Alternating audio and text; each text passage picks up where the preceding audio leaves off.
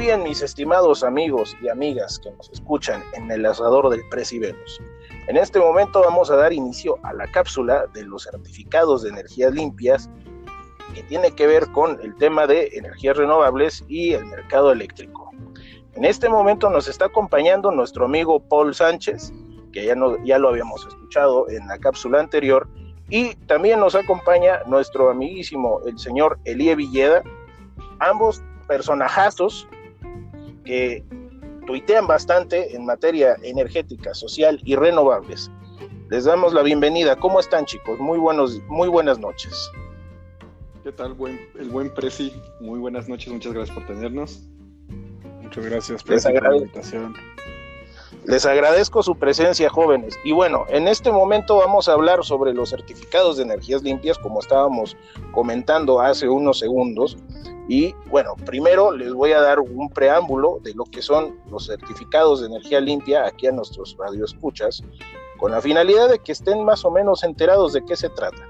Estos certificados de energía limpias se tratan de unos títulos que emite la Comisión Reguladora de Energía esa entidad que nuestro querido presidente Andrés Manuel López Obrador tuvo a bien desarticular por completo y poner a nuestros queridísimos amigos de Pemex en esa, en esa entidad tan importante para el mercado energético del país. En este sentido, estos títulos se otorgan a quienes generan electricidad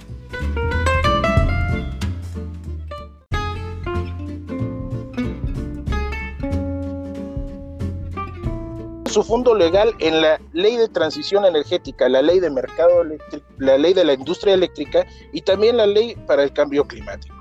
Entonces, estos certificados son unos títulos valor que los generadores de energías limpias, como son la eólica, que es a través del aire, la solar, y, la, y entre otras, pues también se contempla la geotérmica y otras más, según algunas disposiciones que emite la Secretaría de Energía así como la comisión, bueno, estos certificados los emiten, como ya se comentaba, las entidades que generan electricidad.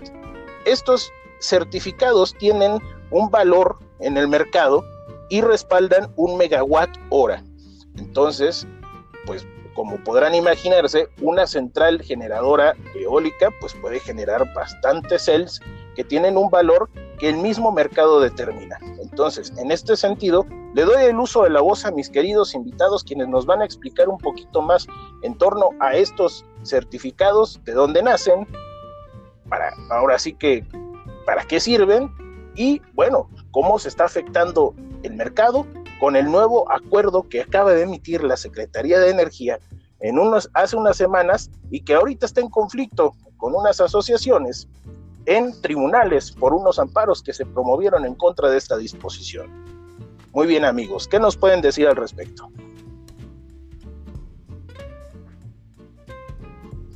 Bueno, para empezar hay que dejar algo claro y es este que los CELS no van a hacer que incremente la tarifa energética, como mencionan este, algunas partes aquí en México. Entonces, eso hay que dejarlo muy en claro sí no, te va, no, no va a representar para el usuario final un incremento dentro de la tarifa energética, no. Lo que busca los certificados limpios de energía en México es una transición energética, fomentar las energías renovables, que se instalen nuevas energías renovables. Hay que aclarar que el mecanismo de los certificados limpios de energía que existe aquí en México es para fomentar la energía renovable de cualquier tipo de índole. Es más, todavía a la energía coeficiente se le puede entregar un porcentaje de, energía renovable. La CFE puede certificar alguna, puede migrar sus plantas este, que están en la ley anterior a la nueva ley para poder obtener así también nuevos certificados limpios de energía y así poder llegar a la meta. Algo muy importante que destacar es que existe una meta, un requisito de certificados limpios de energía que están por ley no sé si les quieres platicar un poquito por de cómo ese, ese requisito. Muchas gracias, Elie. Muchas gracias, Presi, por la invitación. Eh, pues decir y señalar que, la idea de los certificados es facilitar una serie de compromisos nacionales e internacionales que están por ley. Eh, en efecto, como bien señala el IE, eh, esto se, determinaron unas, unas eh, metas, digamos, eh, unas metas a alcanzar eh, de manera, digamos, descriptiva y enunciativa en la ley de transición energética para alcanzar el 35% en 2024. Estas las tenía que aprobar la CENER con, con apoyo técnico de la Comisión Reguladora de Energía y lo que se ha aprobado hasta el día de hoy es la meta hasta 2022. Entonces la idea que esta era que estas metas se fueran incrementando de manera gradual. Empezábamos con 5% en 2018 y avanzábamos a 5.8, 7.4 y hasta ahorita creo que estamos más o menos como en 9 o 10% en 2022 autorizado. Quedan dos años por autorizar. Perdón, adelante. No, no, no, no, adelante, adelante. Quedan dos años por autorizar, que es 2023 y 2024, donde podrían, digamos, estas metas reducirse un poquito más, pero eso iría en contra que con los compromisos internacionales que hemos adquirido de llegar al 35% en 2024 y es precisamente tanto revuelo que se ha generado eh, con el tema de, los compromisos de París. Eh, no me dejará mentir aquí Elie, el día de ayer, si mal no recuerdo, se establecieron compromisos mucho más agresivos, mucho más, este, eh, más amplios. Algunos países ya llegaron hasta el 70% de energías renovables y México pues ha decidido pasar de largo este compromiso y, y centrarse en lo que ya dijo que iba a hacer, que es solamente el 35% de energía eléctrica, que tampoco representa el total del consumo, que, que provendría, provendría de fuentes, eh, fuentes limpias, ni siquiera renovables 100%, eh, al 35% para 2024. Eh, no sé si me equivoco, Lía. Bueno, para 2030 yo tengo que México prometió 37% de energía. Para 2030, así como lo mencionas, creo que fueron 10 países en total de Latinoamérica, Chile, Colombia, Costa Rica, República Dominicana, Ecuador, Guatemala, entre otros, Paraguay, Perú. Sí, como dices, ellos asumieron un nuevo compromiso. Hay que decir las cosas como son, en tener un promedio de 70% de energía renovable, ¿no? Entonces, promedio, pero aún así es muy importante la labor que sí están haciendo ellos y nos estamos quedando nosotros atrasados con el 37% para 2030, para ponerlo los dos en contexto.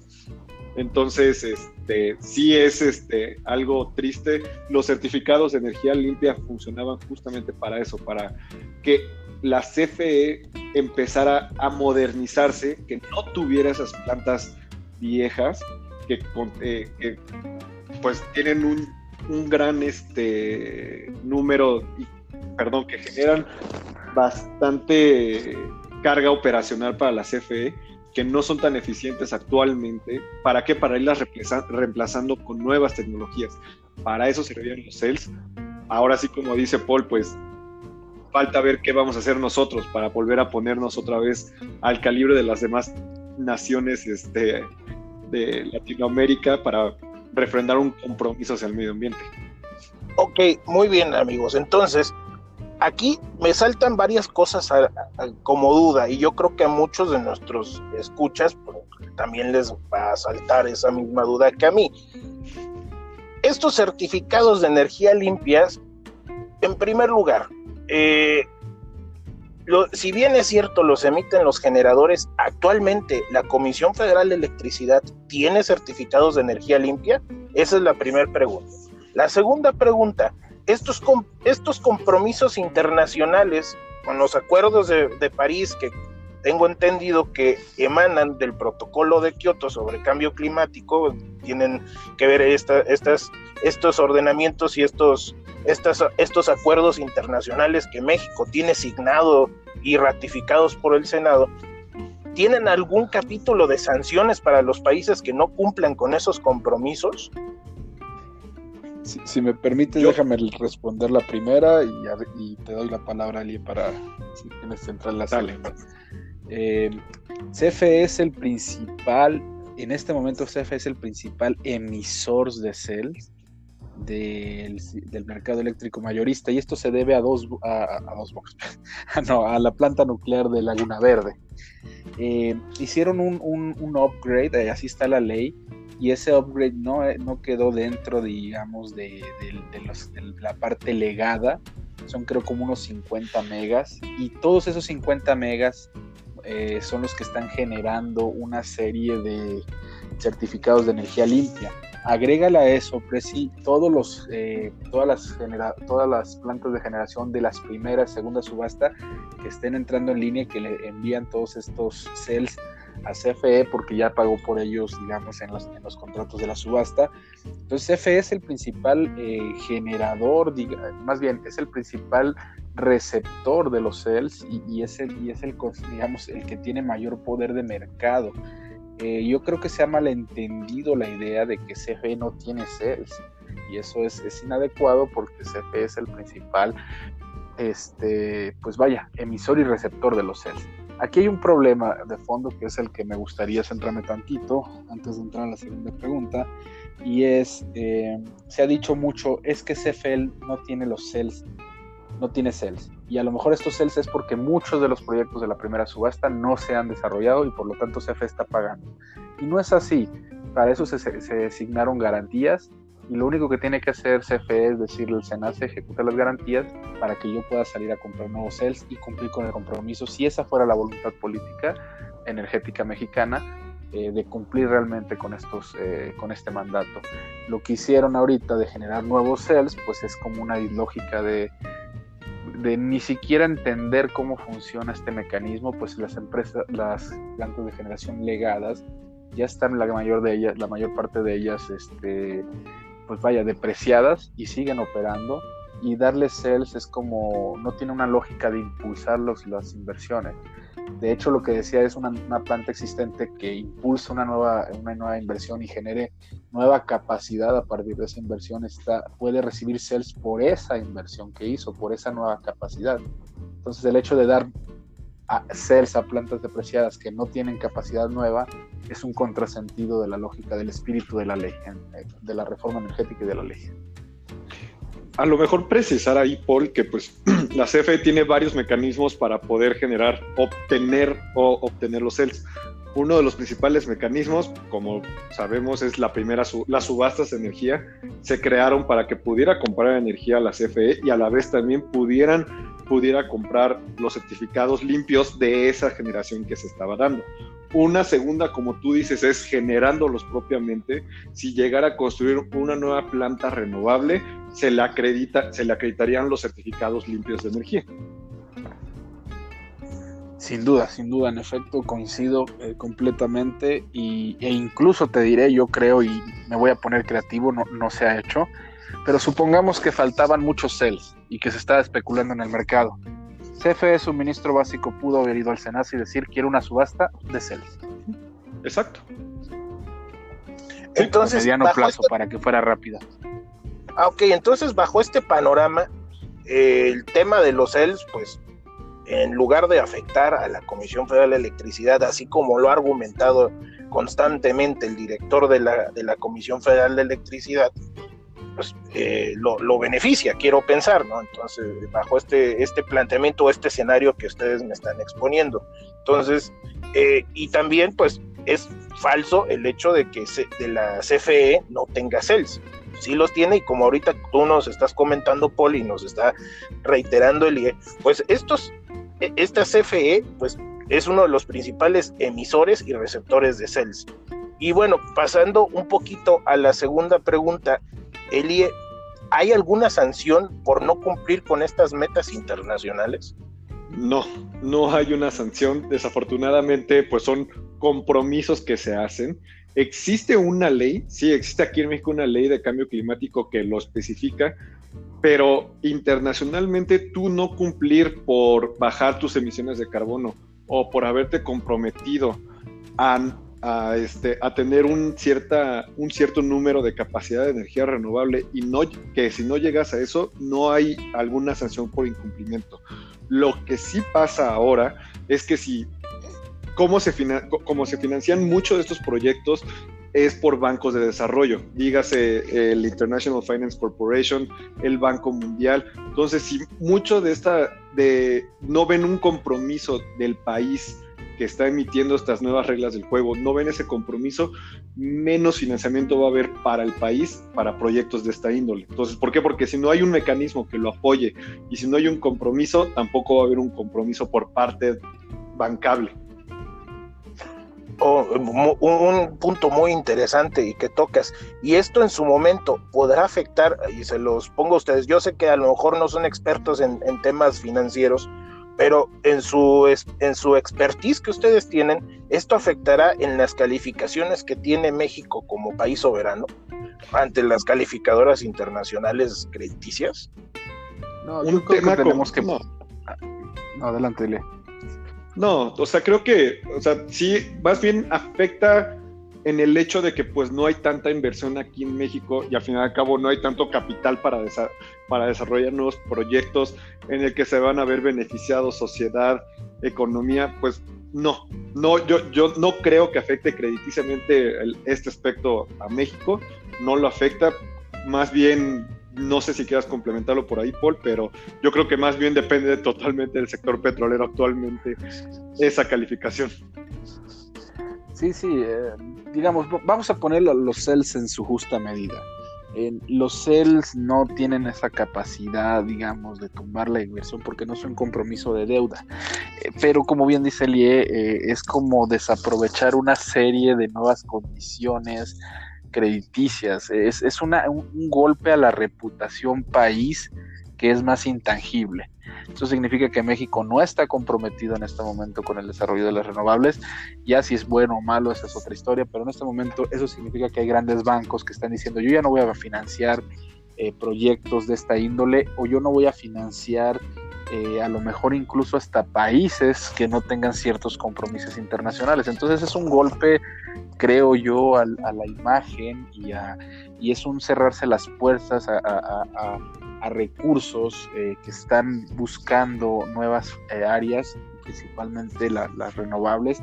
Entonces no, no creo que tenga esa capacidad, por eso, de cambiar eh, la manera en que percibimos o, la manera eh, o de tumbar, digamos, económicamente al país, pero sí es, es, tiene la capacidad de darnos un golpe multilateral, ¿no? Otra vez nos estamos cerrando, aislando al mundo, no queremos compromiso, tenemos otra vez la visión de podemos crecer sin exportar, podemos crecer y desarrollarnos sin tener lazos y ese es el modelo de sustitución de exportaciones muy famoso en América Latina que no nos llegó tampoco a ningún lado. Ok, entonces por lo que ustedes me comentan y para que entiendan nuestros, nuestra audiencia, pues realmente del lado de materia internacional no hay una sanción si México no cumple y también del lado, digamos, financiero, pues no son, no son tan, digamos, este, influyentes los certificados en, en, la dinámica económica y financiera mundial como para poder bajarle la calificación al país, pero sí estamos hablando de que digamos, en, el, en la pasarela internacional, México se está quedando atrás en contraposición al resto de los países del mundo que está generando electricidad o energía a través de renovables, ¿no es así? Sí, sí, En, efecto, pero si el tema del fondo es, es eh, es ese, digamos, a nivel internacional, pero déjame a ver, tratar de darte ahora sí yo, lo que yo creo que es la parte más importante, la parte más jugosa de todo esto, que es eh, la relación papá-estado y nosotros, eh, usuarios, ciudadanos y hasta consumidores de la energía. Eh, nos hemos sentido tantos años, nos han arrebatado por tantos años la posibilidad de elegir en el sector energético que pensamos que todo lo que compramos es obligación, que es obligación del mexicano, eh, digamos, hasta mantener de alguna forma las finanzas públicas de CFE y no tenemos la capacidad de elegir, y aquí yo creo que vas, vas a coincidir conmigo decir, ¿de dónde viene mi energía? Y esto, digamos, en México se conoce como CELS, pero en otros lugares incluso es un CEL más avanzado que te dice, se llama certificado de origen y te dice de dónde viene tu energía, de qué país, por, ejemplo en Europa que son varios interconectados, y de qué fuente de energía, a qué hora se generó, y tú decides cuánto y cómo de cuánta energía de esa quieres comprar, si es un poco más cara, si es un poco más barata, ya nos acostumbramos a hacer este tipo de cosas en otras áreas. Por ejemplo, quiero mis tomates más orgánicos o, ¿sabes qué? Los quiero más, digamos, cercano con la gente, con sueldos asequibles, lo quiero de una granja. ¿Por qué de la energía no? ¿Cuál es la gran diferencia? ¿Por qué Papá Estado nos tiene que decir cuál es el precio de la energía y de dónde tiene que venir? Creo que tocaste un muy buen punto y creo que lo voy a tomar, lo, voy a llevar eso al sector de gasolina al Prezi que le gusta mucho la gasolina. ¿Por qué? Porque pasó eso. Mucha gente antes, pues nada más existía Pemex. Y en el momento en que se abrió completamente el sector de gasolina para distribución aquí en México, ¿qué pasó? La gente ya prefería irse con BP. ¿Por qué? Porque la gasolina era más limpia. Oye, porque a lo mejor era relativamente por centavos, aunque sea más barata. El servicio era mejor. Te daban este, puntos en tu tarjeta de, de Aeroméxico. No sé. Lo mismo, así como menciona Paul, es algo que debería de pasar en el sector eléctrico, por, por decirlo tal cual como son. El que tú puedas escoger, vamos a ponerlo así como dice, bueno, escoger a un suministrador de energía residencial que tú puedes decir, oye, ¿sabes que Yo no quiero a CFE, quiero a empresa Venus Carranza porque ellos me están asegurando 100% de energía. A lo mejor me va a salir más cara, pero yo estoy comprometido con el medio ambiente y quiero esa energía limpia ese es donde realmente se debería, como dice Paul, enfocar el debate actualmente, no tanto si, si se van a dar los certificados limpios de energía, no, sino empoderamiento mismo del consumidor, que el consumidor pueda tener esa decisión y esa capacidad de decidir, oye, yo quiero energía limpia y estoy dispuesto a pagar por esa energía limpia, como lo estás pasando. Las empresas privadas dicen, sabes que a, lo mejor es un riesgo, ¿por qué? Porque no conozco también la tecnología solar, pero me voy a aventar a, este, a contratar 100 megas de energía privada para que me las, me las den para mis operaciones. ¿Por qué? Porque mis consumidores me la están pidiendo que fabrique con una energía más limpia mis productos. Lo mismo tiene que pasar en el sector eléctrico.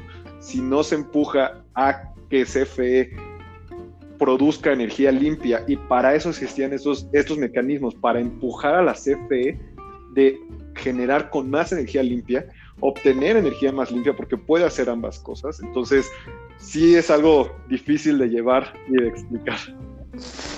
Ah, ok. Entonces, sí, precisamente en, en la cápsula anterior eh, comentábamos eh, con Eric, eh, Arturo y, Paul este, este tema del, del que el consumidor, pues con la reforma energética, el consumidor tenía el poder de decidir, ¿no?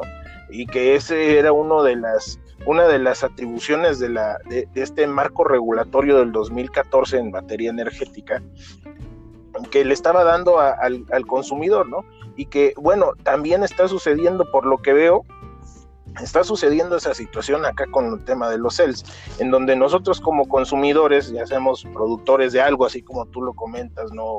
O, grandes usuarios, podemos empujar a nuestro suministrador de energía, el generador de energía, a producir electricidad limpia y que es un tema que tampoco se ha estado trabajando muy adecuadamente. Yo creo que ahí tendría también el gobierno de alguna manera la obligación pues de, cómo se llama de socializar o de sensibilizar a la población en este punto. Entonces, ahora sí que ya entendiendo más esta parte de, de cómo, para qué sirven los certificados de energía limpia, estaba yo leyendo un poquito sobre eh, estos certificados y la manera de, de, cómo trabajan. Tenemos un generador que, que produce energía eh, o electricidad a través de algún mecanismo renovable. Vamos a ponerlo en, la energía solar, que es una de las más visibles. Y, este generador eh, le solicita a la, a la Comisión Reguladora de Energía le, le acredite sus certificados. Y también está un tema que estábamos, que Paul estaba mencionando, eh, los famosos legados. Ahorita quiero que me aclaren esa, esa parte y que, que, se lo aclaren a la audiencia, porque ahí hay mucha confusión. Estos CELS obviamente pues afectan al mercado mayorista energético. O sea, ahora sí que el consumidor, el que recibe su, su papelito verde que dice paga 14 mil pesos bimestrales de energía, pues no le toca eh, pagarlo. Pero cómo ese mercado mayorista afecta al que sí recibe su, su, papelito verde y cómo los CELS manejan esta dinámica en un mercado mayorista y cómo afectan al ciudadano de a pie, porque estamos viendo que el generador produce su energía, solicita la, la, certificación de sus, de sus títulos y ya entran al mercado, al mercado para, al mercado intercambiario en donde pues quien recibe y quien otorga los CELS pues tienen que hacer sus informes mensuales y anuales y todo eso. Pero bueno, ¿en qué momento hay intercambio financiero? ¿Cómo se compran? ¿Cómo se venden? Eh, ¿Qué son los legados? Porque estamos viendo que estos certificados a partir de 2007 es cuando tengo entendido que, que, se empiezan a emitir, ¿no? Entonces, este, hay, una exclusión para las generadoras previas a esa fecha y, bueno, todos los derechos a las generadoras limpias posterior a esa fecha. No sé si pudiéramos como que todo esto que, que acabo de comentar lo podemos así como condensar y explicar de qué se trata, cómo es el mecanismo de estos certificados para que lo entienda la gente y también pues de alguna manera cómo es que afectan en el recibito, ¿no? De, la, de, la persona que paga su energía eléctrica cada bimestre. Eh, déjame partir. No, bueno, a lo mejor. Bueno, empieza tú. Ahora. Empieza tú, Paul, por favor. Tú eres no, no, no. Lo que quiero es partir un poquito la pregunta en dos y, vamos a centrarnos en el mecanismo del Estado, en la parte que no se debe salir el Estado y en la flexibilidad del CEL. Y, y aquí yo me voy a despojar el día un poquito de la parte buena o mala de los renovables y voy a pensar en el CEL simplemente como dinero. Ahorita voy a llegar a esto. Lo primero, eh, Presi, es, y auditorio, la gente, eh, el, Estado tiene el derecho, digamos, de decir cómo se va a desarrollar la política energética, eso nos queda claro, y cómo impulsar a las renovables. Hace 10 años era muy diferente eh, cómo impulsar a las renovables que tenían, ahora sí que eran los costos más caros de electricidad, con ese chip que se quedaron muchos operadores de hoy en día, de que era mucho más caro y por lo tanto eh, no era viable invertir. Entonces el Estado decidió crear una serie de mecanismos para facilitar esto, como, como entender, digamos, que era necesaria la transición en aquel tiempo todavía, pero que era muy caro. Entonces creó algo que se llamaba Banco de Energía, por allá por el 2000, este, ah, con la ley de esta de, la, la ERFTE, creó esta idea, digamos, de, darles a los renovables ciertas facilidades, cobro de estampilla postal en la tradición y banco de energía. Este, entonces, la, lógica de esto era, eh, vamos a proyectar o vamos a permitirle a los renovables tener, eh, no, como que no pueden participar y tener peso parejo, vamos a darles algunas facilidades en regulación. Entonces, ¿qué pasó? El precio se instalaron las renovables. Cuando hay un cambio de mercado, el Estado decide cambiar, hacer una nueva, este, un nuevo esquema para impulsar las renovables y ya no es en este sistema. Entonces a estos, digamos, se les conoce como legados renovables. Todo lo anterior al 2014 era legados. Lo que viene después de agosto de 2014 fue ya es, es bajo la ley, bajo la ley de la industria eléctrica. Y aquí el Estado tuvo dos opciones, y déjame aquí ligar con la segunda pregunta, tuvo dos opciones, decir, eh, vamos a penalizar en el mercado a todos los generadores por su cantidad, digamos, de emisiones de gases de efecto invernadero que emitan a la atmósfera o por sus externalidades negativas en la salud, y en lugar de pagarles 100 pesos por kilowatt hora, perdón, 100 pesos, eh, mil pesos por megawatt hora, les vamos a pagar este, 80 pesos porque les estamos cobrando 20 pesos de una externalidad. En lugar de hacer eso que pudo haberse hecho como se penaliza, por ejemplo, las pérdidas y la gestión en el MEM, eh, decidieron crear un mecanismo más que punitivo de incentivo. Es decir, crea los CELS, crea un mecanismo, un bono que puede intercambiarse en el mercado y fuera de él para que no le pegues a las centrales contaminantes o que emiten este, gases de efecto invernadero. Entonces, eso de decir que se crearon los CELS para pegarle a los contaminantes, se pudo haber hecho mejor si esa hubiera sido la intención, y no, se creó mejor un, mecanismo de incentivo. Y aquí quiero destacar la segunda parte, que es la parte de verlo solo como dinero. Deja tú la parte ahorita ambiental y todo esto. Eh, vamos a suponer que yo soy una familia eh, que tiene unas necesidades más directas y, mi energía cuesta mucho más. y la energía, digamos, eh, y yo tengo cells, y esos cells valen. Y entonces yo le puedo decir a mi suministrador, oye, en lugar de que me cobres un peso por kilowatt hora, cóbrame 80 centavos y véndele mis cells a alguien más. Entonces, y el día dice, oye, yo quiero pagar 1.20, pero quiero que al menos el 50% de mi energía que yo consuma sea verde. Para eso funcionaban los cells, para que los usuarios pudieran elegir. ¿Sabes qué? Yo en este momento no me interesa ser tan verde porque no puedo, porque me sale muy cara. Prefiero pagar energía, digamos, no verde, pero yo sabía que alguien más que quiere tener una imagen más verde o que puede ser el sacrificio, podía eh, comprar esos cells y finalmente se establecía un subsidio cruzado de mercado, ni siquiera con, con, las empresas. Y esa era realmente la versatilidad que tenían los cells y que se está echando a perder porque al abundar el mercado, pues a nadie le interesan los cells ahora. Ok, entendido. Entonces, eh, pues esa es la, la función vaya de, de, de, los cells, ¿no? Aparte de, como tú lo dices, del tema eh, medioambiental, que es una parte sumamente importante, ¿sí? Y, y, y, bueno, lo que estamos viendo ahorita con esta dinámica de mercado actual, la eliminación de las subastas eléctricas a largo plazo y también de este nuevo acuerdo, pues lo que viene es minar el valor de los certificados, ¿no? Sí, hay varios mecanismos que tú utilizas. Yo, por ejemplo, que quiero, vamos, ahora como dice Paul, vamos a separarlo de lo que dice la CFE. Yo soy privado que quiero generar mi propia energía. Vamos a poner el caso tal cual.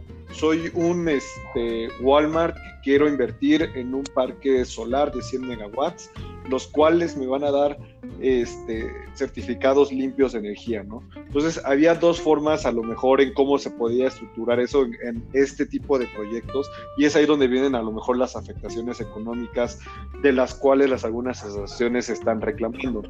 Algunos proyectos sí consideraron certificados limpios de energía para poderlos vender al mercado o que el mismo o, o, a, quien estaba invirtiendo dentro del proyecto poder utilizar esos certificados limpios de energía, pero y eso le sumaba valor a tu proyecto. ¿Por qué? Porque es como tener un ingreso extra por la venta de esos certificados limpios de energía para poder este, solventar me mejor tu proyecto. A lo mejor si el proyecto este, si los certificados limpios de energía este, daban siete años de retorno de inversión, con los certificados de energía te podían dar seis años de retorno de inversión gracias a la venta de esos, esos proyectos de energía.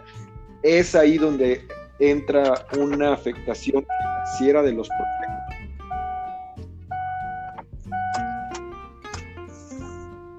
Creo que te perdimos. Es ahí donde, es ahí donde viene una afectación económica de los proyectos. ¿Empieza otra vez?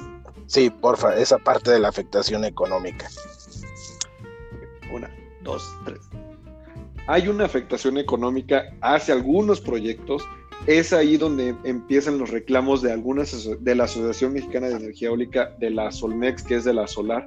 ¿Por qué? Porque hay algunos que sí consideraron ese ingreso, aunque fuera mínimo, extra que te ayudaba a poder solventar mejor la deuda de tu proyecto.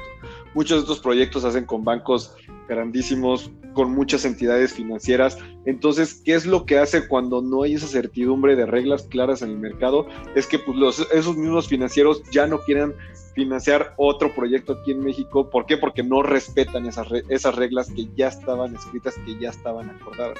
Ok, muy bien. Entonces, aquí ya nos estamos acercando a otro tema central de, de lo que estábamos hablando. El famoso acuerdo de la, de la Secretaría de Energía. ¿De qué trata? A ver si ustedes que están más empapados de este tema, eh, ¿qué es lo que viene a cambiar? O sea, ¿cuál es el antes y el después? Y, por qué las, las, asociaciones, ya vimos que hay una afectación económica, ¿no? Pero ¿por qué las asociaciones eh, y estas empresas generadoras que detentan certificados, por qué brincaron, por qué respingaron y la hicieron de pedo eh, ante los tribunales con este nuevo, nuevo acuerdo? No sé, Elías, si quieres empezar o... o... Empieza tú, Paul. Tú eres el experto también en, en, leyes. No, claro que no. Este, a ver, yo creo que es un tema de piso parejo, Presi. Eh, voy a, voy a sonar muy, muy, muy ochentero, pero es, es como si Mike Tyson le pidiera a la, a la, a la, Comisión Mundial de Box piso parejo contra Julio César Chávez.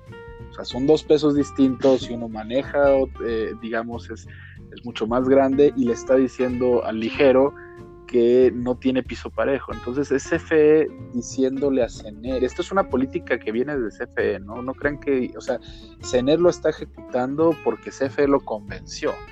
Entonces le está diciendo, yo monopolio que tengo más del 90% de las ventas y controlo más del 70% de los usuarios calificados y controlo más del 54% de la generación eléctrica del país, quiero condiciones de piso parejo. o sea, quiero regulación. O sea, eh, el bully le está pidiendo a la maestra que, lo defienda del chavito nerd. En efecto, en efecto. Y entonces lo que le está diciendo es, no hay piso parejo, por favor, este, yo quiero que también eh, me, des el.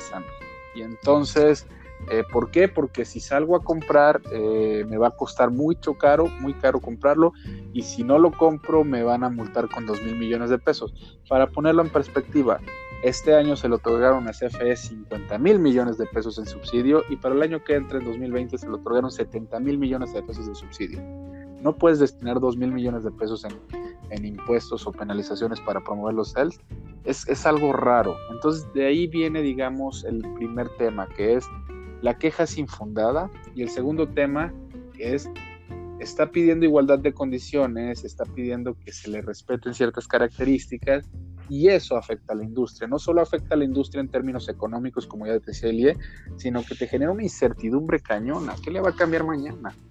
Y así de un plumazo, vamos a hacer un cambio y en lugar de que ahora requiramos 5% de CEL, vamos a requerir 1% nada más, vamos a requerir 90%, o sea, te genera una incertidumbre muy, muy fuerte porque dejas de entender cómo funciona el sector. Entonces, Entonces, ajá. Sí, entonces aquí con lo que tú me comentas, este primer punto eh, de afectación es, eh, como decíamos, en el piso parejo y que el bully le está pidiendo a la maestra que lo defienda del, chavito nerd. Y, y, bueno, y esto afecta obviamente al nivel constitucional porque la constitución de Estados Unidos mexicanos establece que debe de haber una, una regulación y una competencia económica para que los que están inmersos en ciertos mercados, pues tengan una, una competencia leal, ¿no? Aquí ya estamos hablando de una competencia desleal, ¿no es así? Sí, es una, o sea, le, da un favoritismo, como, como dice Paul, a la CFE. Estás hablando de alguien que tiene el 54% de la generación aquí en México contra jugadores que tienen el 1, 2% de generación en México. Hay, algunos que hasta van a tener el punto 001 de generación aquí en México. Te quieres poner. Entonces, le estás. Ahora sí que a, esos pequeños no los estás favoreciendo nada. A lo mejor tenían este, la, pluma con la liga para defenderse, que eran los CELS, para poder solventar mejor los proyectos, para llegar y, decirle al, al, bullying, oye, mira, aquí estoy, me sé defender, y es más, yo te puedo regalar y vender de esas ligas. Entonces, la verdad sí es un poco de piso parejo invertido, como dice eh, Paul, en el que pues aquí los que van a salir perdiendo más, ¿por qué? Porque no van a tener un ingreso extra para sus proyectos, van a ser los privados. Entonces, y los privados que estamos hablando no solamente de uno, hay más de 15 jugadores en todo el sector que traen competencia, traen nuevas tecnologías y de las cuales la CFE no lo quiere aprovechar. Ok, ¿y cuál sería el segundo punto que estabas comentando o que ibas a comentar, Paul? Bueno, esa es la segunda y, para mí lo más importante. Estamos viviendo ahorita una situación de eh, regular, legislar o ejecutar, no sé cómo llamarle, pero a través de plumazos, a través de lagunas legales, a través de por donde se deje. Y entonces eh, lo que está pasando ahorita es, eh, no solo tiene un efecto de retroactividad, no solo tiene un efecto de gran, de gran trascendencia, pero aparte es, no me quiero echar el costo político de reformar. A ver, se vale, es un nuevo gobierno, se vale, tiene una nueva visión energética, pues tómate la molestia de cambiar las leyes, tómate la molestia de hacer regulación nueva, no nada más de decir, porque tengo la capacidad, mañana a través de un decreto, un oficio, voy a definir cómo de manera retroactiva le voy a dar favoritismo a CFE y cómo voy a afectar a la industria. Este para mí es un paso aplaudible que las asociaciones y las empresas hayan decidido ampararse porque ya basta de este tipo de decisiones. Las hemos visto en, muchas, en muchos lugares y una de ellas fue este, precisamente la, la cancelación de las subastas, que ya estaban programadas y que efectivamente a lo mejor se podían hacer, pero finalmente la ley establece cómo se debe de comprar y cada cuánto se debe hacer y no se ha reprogramado una subasta otra vez y ya están creando un nuevo sistema basado como te decía ayer, en tres modelos diferentes conviviendo, pero que es nada más para beneficio de una política que ni siquiera está alineada a la reforma energética. Entonces, tómate la molestia de hacer los cambios o apégate a la ley. Sí, vaya, y qué bueno que, las asociaciones, la verdad, eh, por ahí estaba leyendo que alguien comentó que era un esfuerzo loable, eh, que, que hayan hecho eso que hayan aplicado esos, esos mecanismos de protección que la misma constitución le confiera a cualquier ciudadano eh, ante estos, estas, estas situaciones de arbitrariedad, porque estamos viendo que en el sector han habido muchísimas conculcaciones a diversos intereses y que al final del día benefician al mexicano de a pie, pero este, el gobierno pues con tal de proteger a, sus niños o a sus bebitos que son CFE y Pemex, pues han hecho barbaridad y media. Y eh, en la actualidad, pues los únicos que han pegado el brinco, pues son esta, e, estas asociaciones y estas empresas que promovieron estos amparos, que fue muy, muy loable. Y bueno, ya para empezar a concluir la plática, mis, mis, estimados amigos, esta situación que se viene con el tema de los certificados de energía limpia, ¿cómo va a afectar como decía, ¿cómo va a afectar o qué efectos va a tener sobre el mexicano de a pie? Ya vemos que nuestro amigo Víctor Ramírez eh, está haciendo un conteo bien, bien interesante de cuántos días la Comisión Federal de Electricidad está envenenándole los pulmones a los paseños. Eh, y digo, eso es uno de los efectos que es muy negativo. Vamos a tener gente enferma de cáncer y EPOC y otras enfermedades terribles en los próximos años, las generaciones venideras van a tener esas afectaciones que obviamente pues van a pegar en los bolsillos de muchas familias, pero vamos a lo que yo les comentaba, al del recibito, como todos nosotros que pagamos cada bimestre nuestra luz, ¿cómo, ¿qué efectos va a tener? Ahora sí que para ir aterrizando todo esto, eh, eh, todas estas, estas ideas que nos han estado dando y estos efectos. Mira, yo quiero empezar con justamente una reflexión que eh, estaba el fin de semana, en el cual criticaban mucho la acción de Nueva Zelanda de impulsar 70% igual de energía renovable o, descarbonizar completamente su sector, ¿no? Y decían, es que un país como Nueva Zelanda pues va a representar un punto menos, ¿cuánto era? Punto 002 en un cambio en la temperatura del país, del mundo, perdón. Entonces, lo mismo, pero va más allá, va muchísimo más allá en el que un solo país haga una acción para poder a lo mejor mitigar algo del cambio climático, va muchísimo más allá y va hacia qué tanto está gastando el Estado en afectaciones de salud, como tú lo mencionas, ¿no? Entonces, ¿por qué? La CFE, pues casi no, no, tengo el dato completo de cuánto es lo que está, tiene de generación limpia, pero la gran mayoría es de generación sucia, o sea, es a base de combustóleo, a base de carbón, que, lo que, que era lo que le daba al consumidor final ese, ese tipo de mecanismo, la certidumbre que en algún futuro no iba a tener afectaciones de salud por una generación sucia. Yo lo veo así. Y que a la larga, porque eso fue algo muy malo de la reforma energética que se, que se comunicó, que se, que se iban a bajar los precios de energía tan rápido, no, es a la larga tener un beneficio sobre tu recibo de luz. ¿Por qué?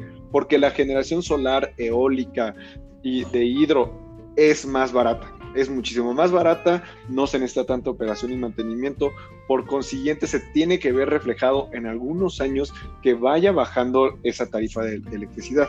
Entonces yo lo veo así como para el consumidor final, sí que en algunos años por meterle más certificados limpios de energía, tenga, tenga que empezar a bajar el, el recibo de luz.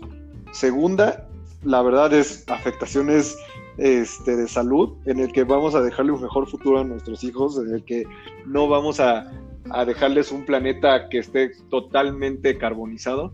Yo lo veo así. Muy bien, Paul, ¿qué nos puedes comentar?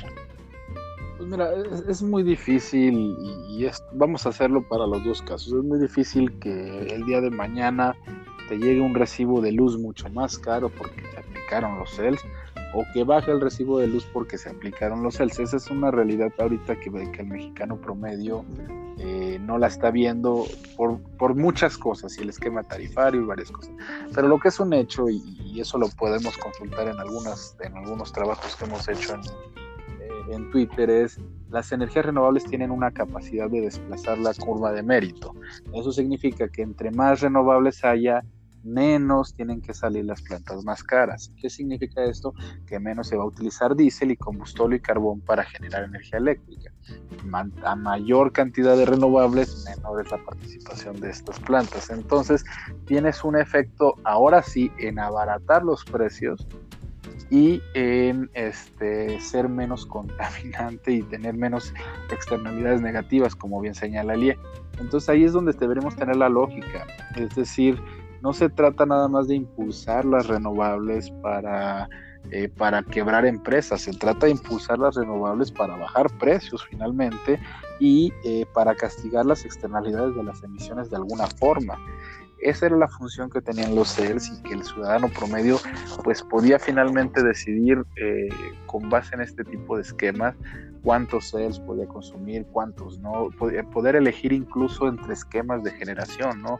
Si soy una, si soy este, una empresa 100% renovable, pero mi recibo cuesta dos pesos más caro, y pues ahí ya discriminas incluso a los compradores. Hay, yo conozco usuarios de líneas aéreas que compensan o que mitigan, no sé si se utilizan o no, pero que mitigan eh, todos, todos sus viajes de, en avión.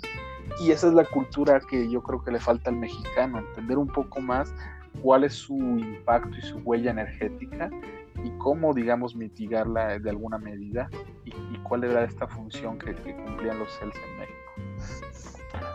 Muy bien, entonces como aterrizando estos puntos sucede exactamente lo mismo que en el mercado de los petrolíferos, ¿no?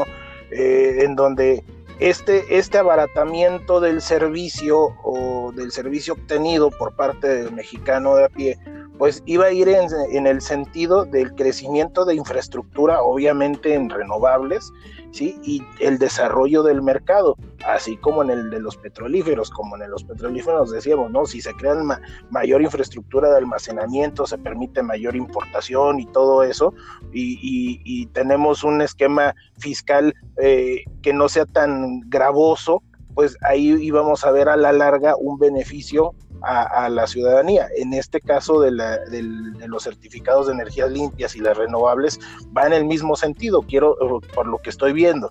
Entonces, pues, eh, eh, eh, ahora sí que lo que nos habrá dicho en aquel momento el, el gobierno pasado respecto a la reforma energética, pues fue desgraciadamente desatinado o infortunado. Y, ahorita pues lo que estamos sufriendo también los ciudadanos con toda esta consternación y toda esta eh, desinformación que, viene pues es también e, es eso no que, estamos como como decían como decíamos en, la cápsula pasada y ahorita se volvió a retomar el mexicano siente que, que es un derecho lo que tiene pero cuando el derecho real que tiene el mexicano es el de elegir y aparte de, ahora sí que de solicitar o de elegir una energía más limpia y más duradera. ¿No es así?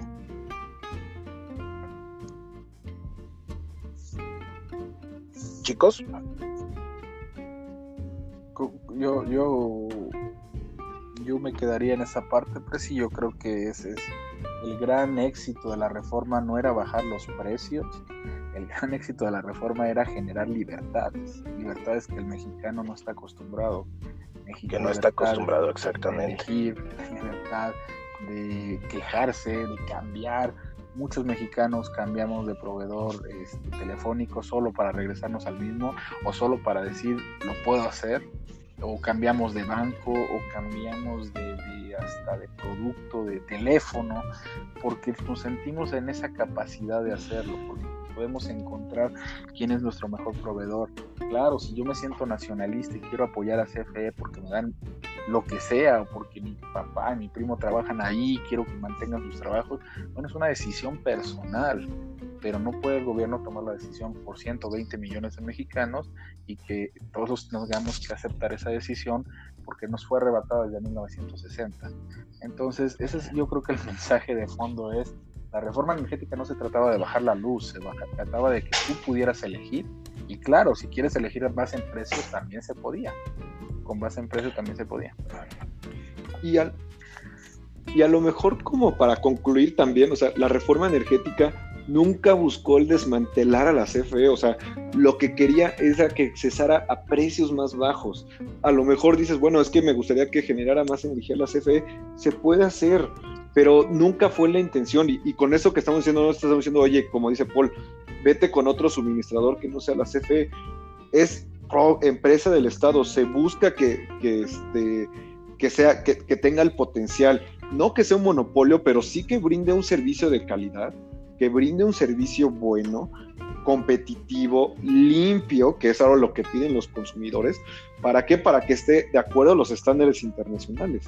Nunca se buscó el desmantelarlo completamente, nunca se buscó en el que dejara de, de generar, no, se puso a competir para generar un beneficio social que permeara en todos pues bueno, pues entonces el panorama actual pues no es nada alentador, esperemos que, cambie o que la misma dinámica de mercado vaya eh, mejorando las condiciones para que las propias personas y así como los, los, este, los, estos generadores que se ampararon, pues más adelante sigan alzando la voz para que podamos acceder a energías más limpias, por el futuro de todas, por, nuestro futuro y el futuro de nuestro planeta, que finalmente no podemos movernos de aquí para ir a vivir a otro planeta. Entonces, este, pues la verdad es que es una situación más que preocupante. Ojalá retome el rumbo. Y, bueno, no sé si quieran agregar algún comentario adicional eh, para concluir, mis estimados amigos. ¿Sí? Paul, no sé si quieras comentar algo agradecerte, Presi, eh, muy, muy buena plática, muy entretenida.